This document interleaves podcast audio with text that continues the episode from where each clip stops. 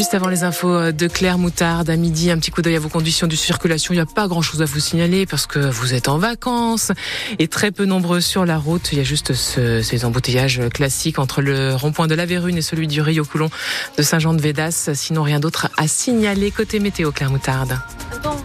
Un temps couvert. Météo France a même prévu de la pluie en fin de journée sur le littoral et les hauts cantons. Les températures sont douces entre 15 et 17 degrés. Augmenter les contrôles chez les négociants et dans la grande distribution. C'est le message qu'a tenu à faire passer le préfet de l'Hérault hier après avoir rencontré les viticulteurs du département.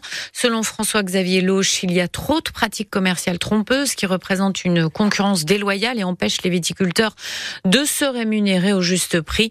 D'après lui, les contrôles ont été doublés depuis le mois dernier. Il y en a eu autant en deux semaines qu'en quatre mois l'année dernière et il ne compte pas diminuer la cadence demande au service maintenant de mettre des procès-verbaux à tous les coups et d'arrêter avec les avertissements parce que euh, ces sujets sont graves. On a euh, des viticulteurs euh, dont on sait qu'ils sont dans une situation tout à fait tragique en termes de trésorerie. Pourquoi je fais ces contrôles? D'abord parce que c'est une instruction ministérielle. Ensuite parce que je ne veux pas qu'on en arrive à des actions violentes contre les grandes et moyennes surfaces. Moi, je sens de la tension dans les relations.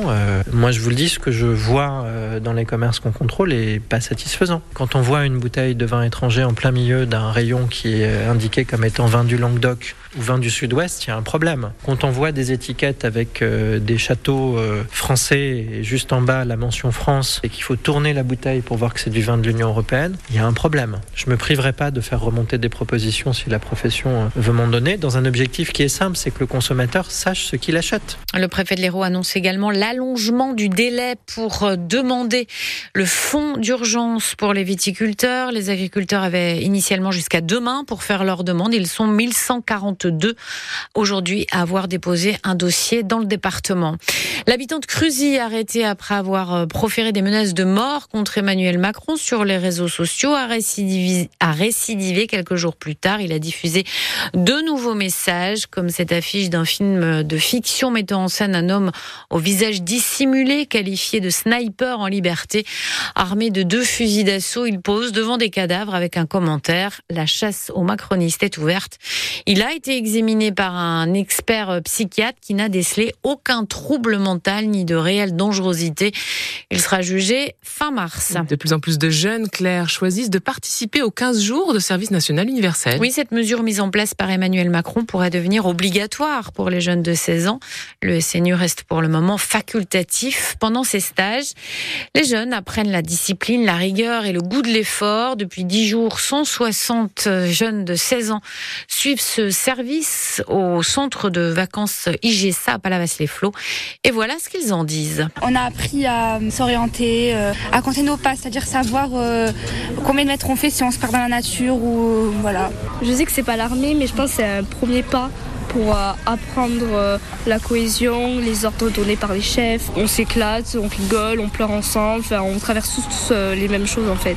Il faut avoir une force mentale, malgré la fatigue et tout, faut, faut persister un peu, mais en vrai c'est bien. Les premiers jours ils sont difficiles parce qu'on bouge beaucoup, mais il y a une vraie cohésion, il y a une vraie équipe qui se crée, il y a des liens on n'est pas euh, en train de s'insulter et tout, on est vraiment tous ensemble, on rigole tous, c'est vraiment très drôle. Je pense aussi le fait qu'ils nous privent de téléphone, c'est bien, puisque ça nous permet d'être plus vers les autres et pas juste euh, sur nos téléphones.